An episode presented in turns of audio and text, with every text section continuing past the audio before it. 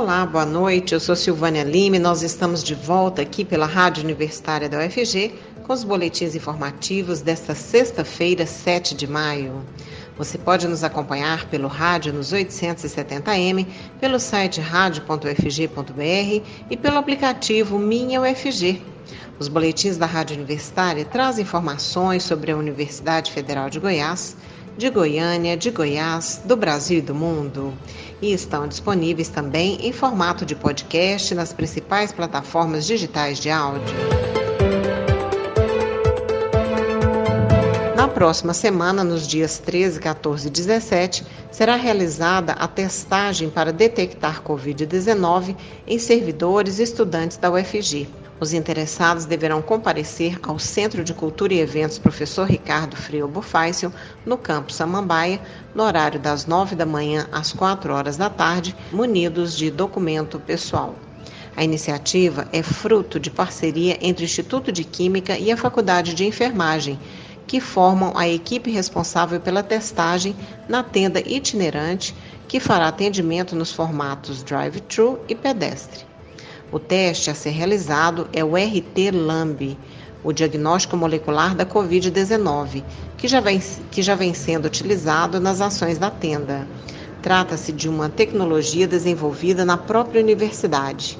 Esse teste detecta a presença do RNA do vírus SARS-CoV-2 na fase de infecção ativa, na mesma janela do teste RT-PCR, realizado de 3 a 10 dias de sintomas, podendo também detectar o vírus em portadores assintomáticos. O grande diferencial é que o resultado do exame fica pronto mais rápido, sendo liberado no mesmo dia.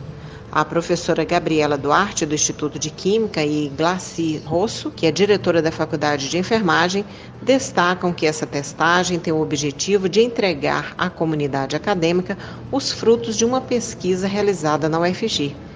Inicialmente serão disponibilizados 600 testes aos estudantes de graduação e pós-graduação, servidores docentes e técnicos administrativos, e também os trabalhadores terceirizados. Ocorre em séries ainda hoje e amanhã a AgroCentroeste Familiar 2021. O evento está sendo sediado no campus do Instituto Federal Goiano, IF Goiano. O evento tem se consolidado como um espaço em que os agricultores familiares, além de apresentarem sua produção para a sociedade, discutem as iniciativas públicas para o desenvolvimento rural e se tornam importante elo em sua construção. A Agro Centro-Oeste nasceu na UFG, especificamente na Escola de Agronomia e Engenharia de Alimentos, e foi realizada anualmente em Goiânia desde o ano de 2000. Além de promover a realização da feira e ceder o espaço para o evento, a universidade promoveu a mobilização dos expositores, incluindo cooperativas de agricultores familiares e empresas de tecnologias, além da preparação dos temas-chave debatidos nos seminários. A partir de 2005, o enfoque do evento se tornou, se voltou para a agricultura familiar, por tratar-se de um segmento que apresenta significativa necessidade de apoio, atuando como uma oportunidade de afirmação e de exposição dos seus produtos, além do espaço de negociação de políticas públicas. Em 2014, já na 12ª edição, a feira foi sediada pela primeira vez no interior do estado, pelo Instituto Federal Goiano, na cidade de Morrinhos. Em 2015, voltou a ser realizada nas dependências da UFG, em Goiânia, onde atingiu recorde de público visitante e o maior número de produtos comercializados. Depois disso, voltou à responsabilidade do Instituto Federal Goiano, desta vez no campus de Urutaí. E em 2017 voltou para a UFG. A 16ª edição do evento foi marcada pelo envolvimento da Universidade Estadual de Goiás, que sediou o evento na cidade de São Luís de Montes Belos, isso em 2018. Em cada uma dessas edições foram lançadas e incorporadas novidades na feira, como novas dinâmicas de exposições e vendas. Em 2020, em função da pandemia da Covid-19, o evento que estava programado para ser realizado no campus de Séries acabou sendo adiado para este ano. Quem tiver oportunidade de prestigiar, participe da Agro Centro-Oeste Familiar 2021 no campus do IF Goiano, em Séries. Mudanças no trânsito de Goiânia. No setor sul, por exemplo, as ruas 88, 86 e 115 vão ter sentido único. Mais informações com o repórter Delfino Neto. Trânsito no setor sul vai ter sentido único nas ruas 88, 86 e 115 em Goiânia. O trânsito ao redor da Praça do Cruzeiro, no setor sul, terá modificações nas, nas, próximas semanas, de acordo com o secretário municipal de Mobilidade de Goiânia, Horácio Melo. As ruas 86 e 88 terão sentido único, em sistema binário. Nesse caso, a rua 86 só terá tráfego no sentido do Cepal do setor sul para a Praça do Cruzeiro, enquanto na rua 88 será o inverso. Os carros apenas poderão seguir no sentido Praça do Cruzeiro, Marginal Botafogo e Estádio Serra Dourada. Para o secretário, o fluxo de tráfego nessas duas ruas já é muito alto e as vias não estão suportando, sendo necessária essa alteração. O desenho na região é completado pela mudança em definitivo do sentido da Rua 115, que também será mão única. Nesse caso, os veículos só passarão no sentido Parque Areião, Cepal do setor sul, e o cruzamento da 115 com a 90 vai ser reaberto. O secretário não definiu qual a data para essa alteração no tráfego, mas diz que o projeto já está pronto e deve ser implantado nas próximas semanas. Além disso, o motorista que estiver na 115 e quiser subir para a Praça do Cruzeiro terá acesso livre pela Rua 86.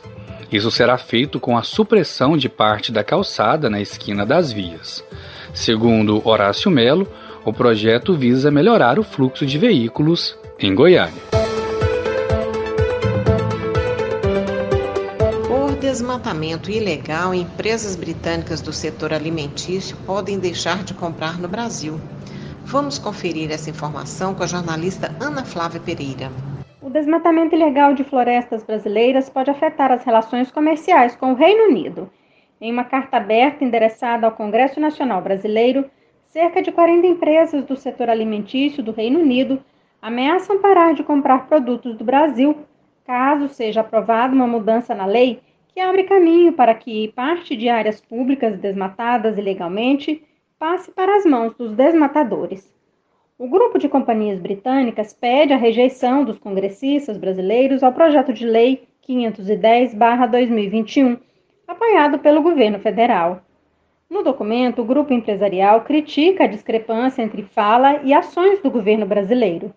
A referência é ao presidente Jair Bolsonaro, que poucas semanas atrás se comprometeu na cúpula do clima a acabar com o desmatamento ilegal no Brasil até 2030. Segundo dados divulgados em reportagem da BBC News Brasil, só neste ano cerca de 430 mil acres, cerca de 1.700 quilômetros quadrados, área maior que a cidade de São Paulo, foram derrubados ou queimados, segundo o levantamento do projeto de monitoramento da Amazônia Andina. Em 2018, os britânicos importaram quase 1 bilhão e 200 milhões de reais em soja do Brasil. Isso equivale a quase 30% da importação média anual de soja do país, a maioria voltada à pecuária. O projeto de lei rejeitado pelos britânicos, caso seja aprovado na forma em que está, possibilitará que terras públicas desmatadas ilegalmente se tornem propriedade de quem as ocupou. O projeto é de autoria do senador Irajá Abreu, do PSD do Tocantins, filho da também senadora Cátia Abreu, do PSD do Tocantins, ex-ministra da Agricultura no governo Dilma Rousseff. Segundo o governo e a bancada ruralista, a proposta promoveria a regularização fundiária em terras da União, o que impulsionaria a produção de alimentos e até mesmo facilitaria o controle do desmatamento. Já críticos ao projeto dizem que a iniciativa premiaria a grilagem, ou seja, a apropriação ilegal de terras públicas e estimularia a destruição de novas áreas de floresta. Pela lei atual, só podem ser privatizadas sem licitação áreas públicas desmatadas até 22 de dezembro de 2011. Pela nova proposta, o prazo seria prorrogado em três anos, até dezembro de 2014. Segundo o Ministério da Agricultura, na Amazônia, essas áreas somam cerca de 57 milhões de hectares, ou pouco mais do que o território da França. Os dois primeiros anos do governo do presidente Bolsonaro foram marcados por sucessivas altas no desmatamento.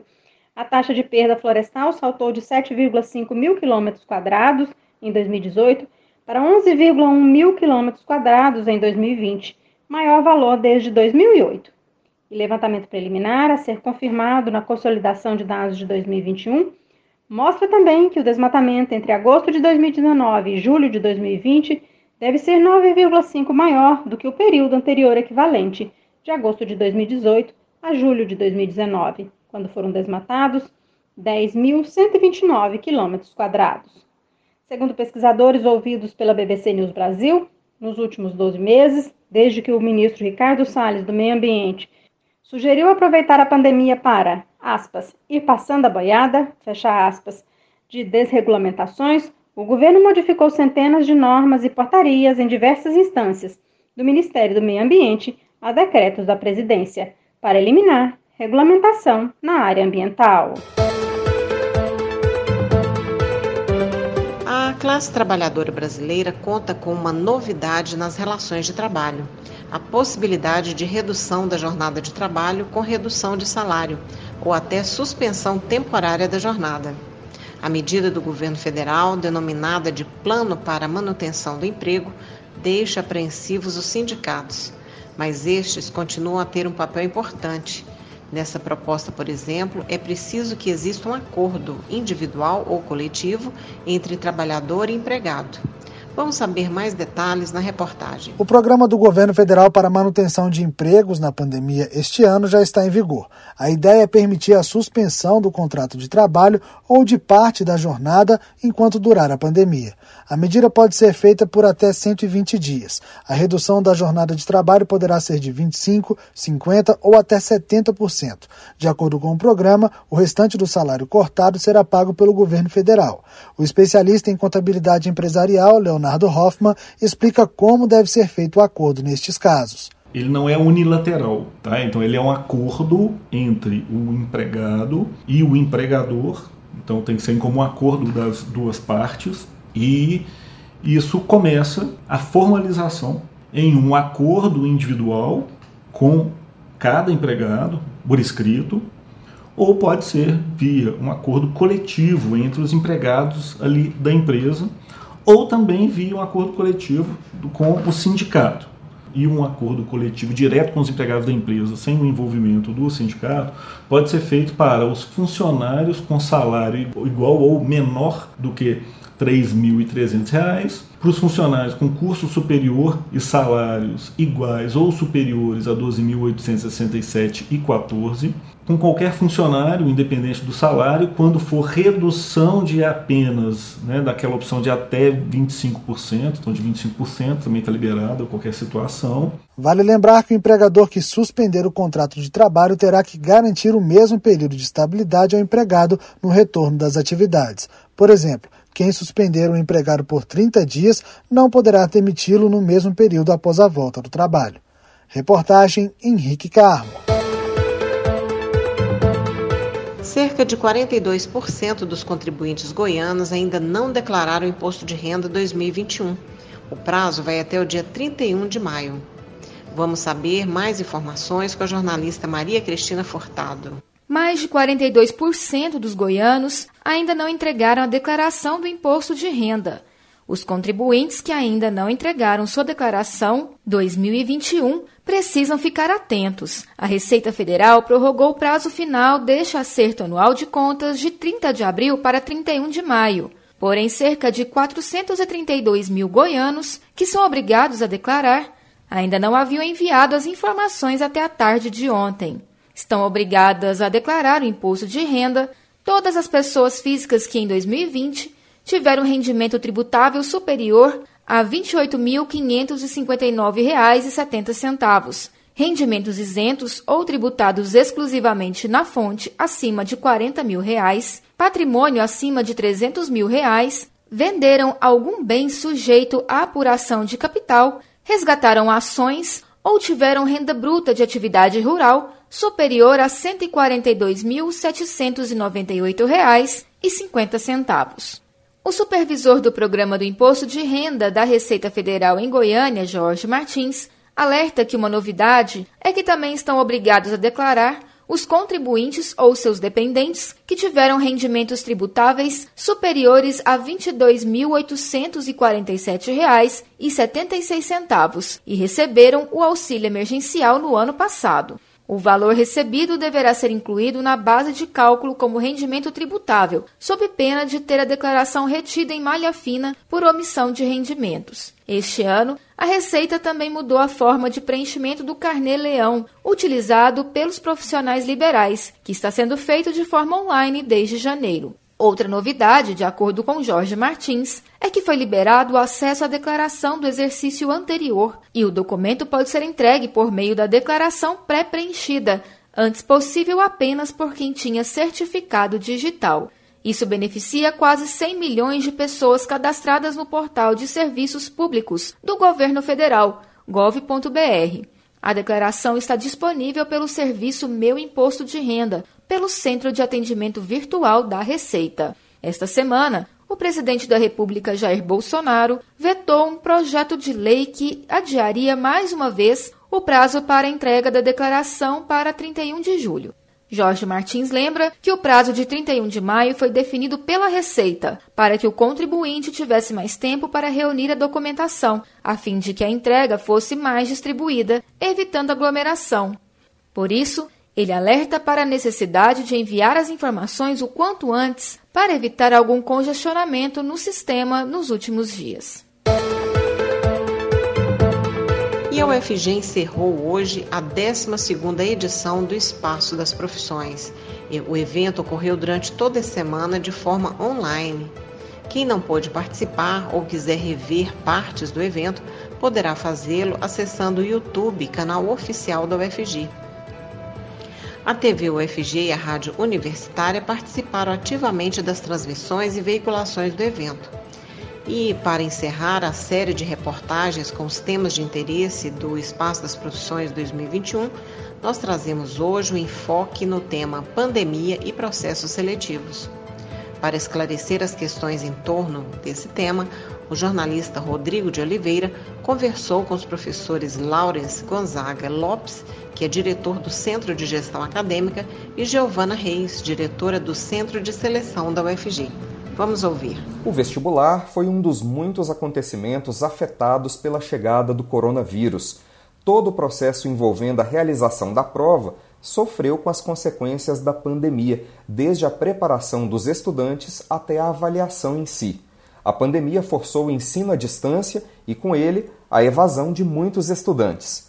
Durante uma pesquisa da ABED, Associação Brasileira de Educação à Distância, realizada entre agosto e setembro de 2020, 72,6% dos estudantes afirmaram que a qualidade do estudo remoto é pior em comparação com as aulas presenciais. Outro problema enfrentado pelos estudantes na pandemia foi a dificuldade de estudar com a família toda em casa. Segundo o levantamento da ABED, 67% dos alunos tiveram problemas para estabelecer e organizar uma rotina de estudos, e 10,8% deles não possuem um dispositivo próprio para acompanhar as aulas e precisam compartilhá-lo com outros integrantes da casa, o que acaba afetando a aprendizagem. Esse dado é confirmado ainda pelo INEP, o Instituto Nacional de Estudos e Pesquisas Educacionais Anísio Teixeira, que informou que 20% dos inscritos no Enem, o Exame Nacional do Ensino Médio, em 2019, não tinham acesso à internet em casa e 50% deles afirmaram não possuir sequer um computador. Todos esses problemas acabam afetando o ingresso do estudante no ensino superior, diante da impossibilidade de realizar os processos seletivos de maneira presencial ao longo do ano. Muitas instituições privadas decidiram organizar vestibulares online para possibilitar que os estudantes ingressassem nas universidades conforme o calendário tradicional. Uma reportagem do jornal O Globo mostrou que pelo menos 1.300 instituições de ensino superior realizaram vestibulares remotos em 2020 para cerca de meio milhão de estudantes.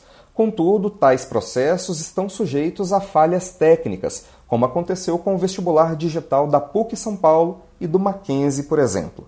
Nesse contexto, cada instituição busca superar os empecilhos de maneiras diferentes, procurando soluções para a realização dos processos diante da situação atual. Nas instituições federais de ensino superior, que utilizam o SISU, o Sistema de Seleção Unificada, a escolha de alunos sofreu um atraso esse ano em relação ao calendário tradicional. O SISU utiliza a nota do Enem, que teve a prova adiada de novembro de 2020 para janeiro de 2021. A Universidade Federal de Goiás adotou um modelo híbrido para a seleção de alunos. Nós conversamos sobre esse assunto com o professor doutor Laurence Gonzaga Lopes, diretor do CGA, o Centro de Gestão Acadêmica da UFG. Olá, professor. Obrigado por falar com a Rádio Universitária. Olá, ouvintes da Rádio Universitária. Sempre um prazer estar aqui junto à rádio para trazer informações sobre a UFG, em específico dos processos seletivos para ingresso nos cursos de graduação dessa importante universidade para o estado de Goiás e para o Brasil. Professor Laurence, em relação aos processos seletivos, há alguma mudança feita por causa da pandemia que deve ser definitiva? realmente, de fato, né, nós tínhamos um planejamento inicial e com o agravamento do quadro epidemiológico da doença, coronavírus, né, nós tivemos que modificar né, nosso planejamento. Então, em especial aquele processo seletivo maior, que é o SISU, onde nós temos uma quantidade maior de candidatos, nós optamos esse ano pelo modelo híbrido, né, onde nós vamos ter grande parte do processo de matrícula realizada de forma online. Para isso, a gente sempre orienta que os candidatos sigam o site sisu.fg.br, observando as ações que devem ser feitas, né, e da mesma forma o site do Centro de Seleção, que é o www.cs.ufg.br, onde estão ali os outros processos seletivos para ingresso dos cursos de graduação da UFG. Então, cada edital desse tem o seu caminhar, né? tem as suas ações conforme o cronograma. Então, a gente pede que os candidatos se atentem e não percam nenhum prazo para evitar justamente problemas relativos à perda de vaga. Então, houve sim mudança, né? sendo mais específico. Né? A gente provavelmente vai ter uma, uma, parte presencial agora em junho para um grupo, né? E para o outro grupo nós teremos uma, uma parte presencial a partir de agosto. Então a gente fez um escalonamento em função da quantidade de candidatos que nós temos. Havendo então esses momentos presenciais, diminuindo a quantidade de pessoas ao mesmo tempo para evitar aglomerações, né? Todos os cuidados serão tomados né, durante esse momento presencial. Logicamente, se houver um agravamento, né, existe até a prerrogativa no próprio edital, né, que podemos modificar a forma né, como vai ser feita a matrícula. O importante é sempre ter a responsabilidade, o comprometimento com a saúde e com a vida das pessoas. Quem também conversou conosco sobre os processos seletivos da Universidade Federal de Goiás durante a pandemia foi a professora doutora Giovana Reis, diretora do Centro de Seleção da UFG. Olá, professora. Obrigado por nos trazer as informações sobre o processo seletivo da UFG. Olá, pessoal, ouvintes da Rádio Universitária. É um prazer trazer para vocês as informações da UFG com relação aos processos seletivos para a entrada na UFG. Quais as modalidades de processo seletivo para ingressar na UFG em vigor nesse ano?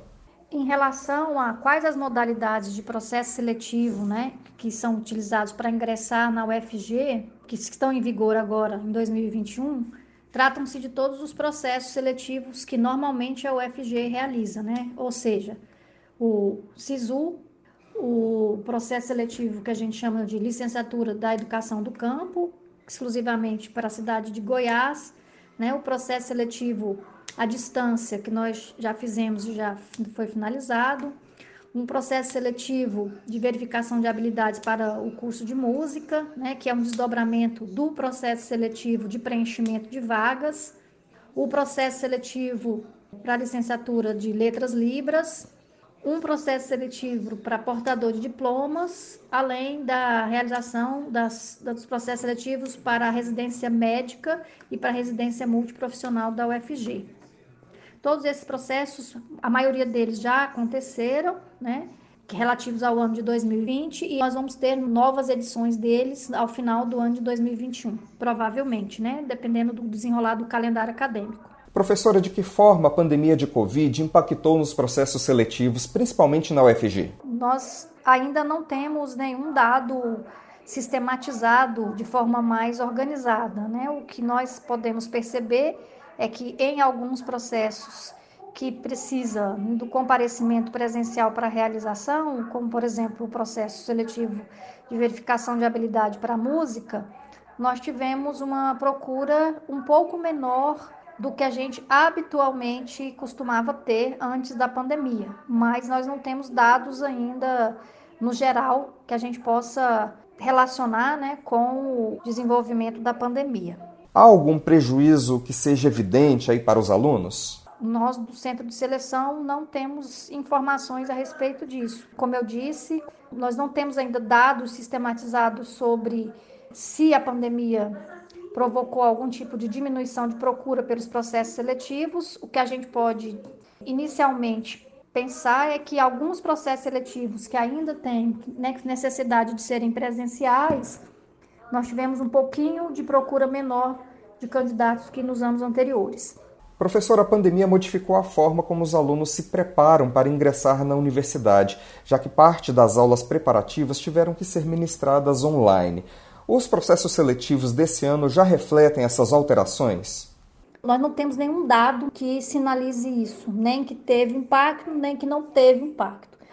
Nós precisaríamos de fazer um levantamento, né? Nós consideramos que essa é uma linha de pesquisa que pode ser feita, mas assim, a princípio, nós não temos nenhum dado, nenhuma informação sistematizada, nem que comprove que houve esse tipo de impacto ou nem que negue né, a possibilidade desse impacto.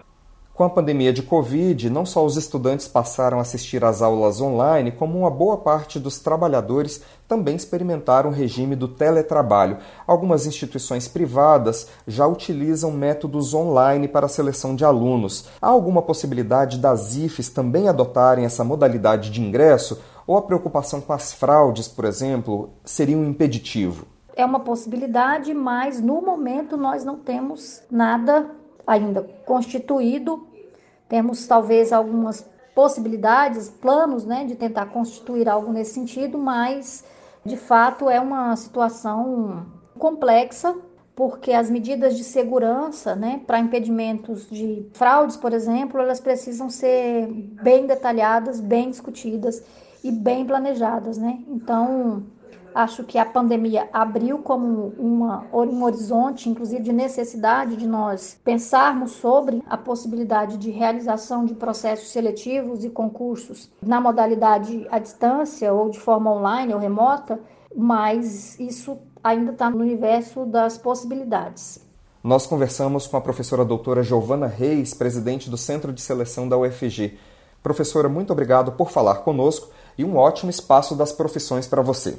Eu queria agradecer né, a oportunidade por conversar com vocês sobre essas questões e colocar o Centro de Seleção à disposição para qualquer outra questão ou dúvida que porventura vocês possam ter nesse território aí das discussões sobre processos seletivos de entrada na UFG. Rodrigo de Oliveira para a Rádio Universitária.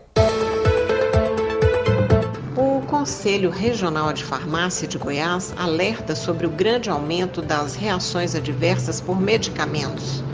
O presidente da entidade fala que esse aumento tem relação com o uso do chamado kit Covid. Mais informações novamente com a jornalista Maria Cristina Furtado. Esta semana, o Conselho Regional de Farmácia de Goiás empenhou uma campanha sobre o uso racional de medicamentos. Para a entidade, nunca os medicamentos foram usados de forma tão irracional como na pandemia. A Agência Nacional de Vigilância Sanitária Anvisa já registrou aumento de 12% nas notificações de reações adversas, que podem levar à morte. As notificações de reações adversas do uso indiscriminado de medicamentos, agravado pela pandemia, tiveram aumento de 128%, segundo os dados da Anvisa. O Vigimed, sistema informatizado de notificações de reações adversas da Anvisa, registrou 8.587 casos em 2019, contra 19.592 no ano passado, além de nove mortes. A presidente do CRF Goiás, Lorena Bahia, fala sobre a preocupação sobre os efeitos adversos, em especial ao chamado kit Covid. Um efeito adverso é uma reação inesperada do paciente após ele receber um medicamento. Muitos medicamentos eles passaram a ser utilizados de forma indiscriminada durante a pandemia com o intuito de tratamento e até mesmo de prevenção do novo coronavírus, sem que tivesse indicação na bula para essa finalidade ou ainda que tivesse qualquer evidência científica que justifique o seu uso. Então, medicamentos que compõem o chamado kit COVID, como a cloroquina, a hidroxicloroquina e até mesmo a ivermectina, que é um antiparasitário indicado para tratamento de sarna e piolho, esses medicamentos, eles podem causar sérios efeitos colaterais e provocar reações adversas e inesperadas, que podem inclusive culminar na morte do paciente. Além dos efeitos colaterais e do risco de reações adversas graves, como a hepatite medicamentosa, o uso do kit COVID ele pode ainda gerar nas pessoas uma falsa sensação de proteção e segurança. Então as pessoas elas podem sentir que estão protegidas por conta desses medicamentos e acabar relaxando nas medidas que realmente funcionam, como o uso de máscara, o distanciamento social, a higiene frequente das mãos e o fato de você ter que evitar sempre locais com aglomeração. Então, isso que realmente é efetivo para você impedir a transmissão da Covid-19. Pesquisa feita pelo Conselho Federal de Farmácia mostrou que em Goiás houve aumento de 236% na venda de hidroxicloroquina no ano passado e de 561% na comercialização da ivermectina, se comparados aos anos de 2019 e 2020. Os dados acompanham um padrão nacional, que aponta crescimento de 113% na venda de hidroxicloroquina e de 557% de ivermectina em um ano. Somente em Goiás, no ano passado, foram comercializadas 104 mil unidades de hidroxicloroquina e 2 milhões e 400 mil de ivermectina. Além disso, o estado recebeu mais de 38 mil doses de hidroxicloroquina do governo federal.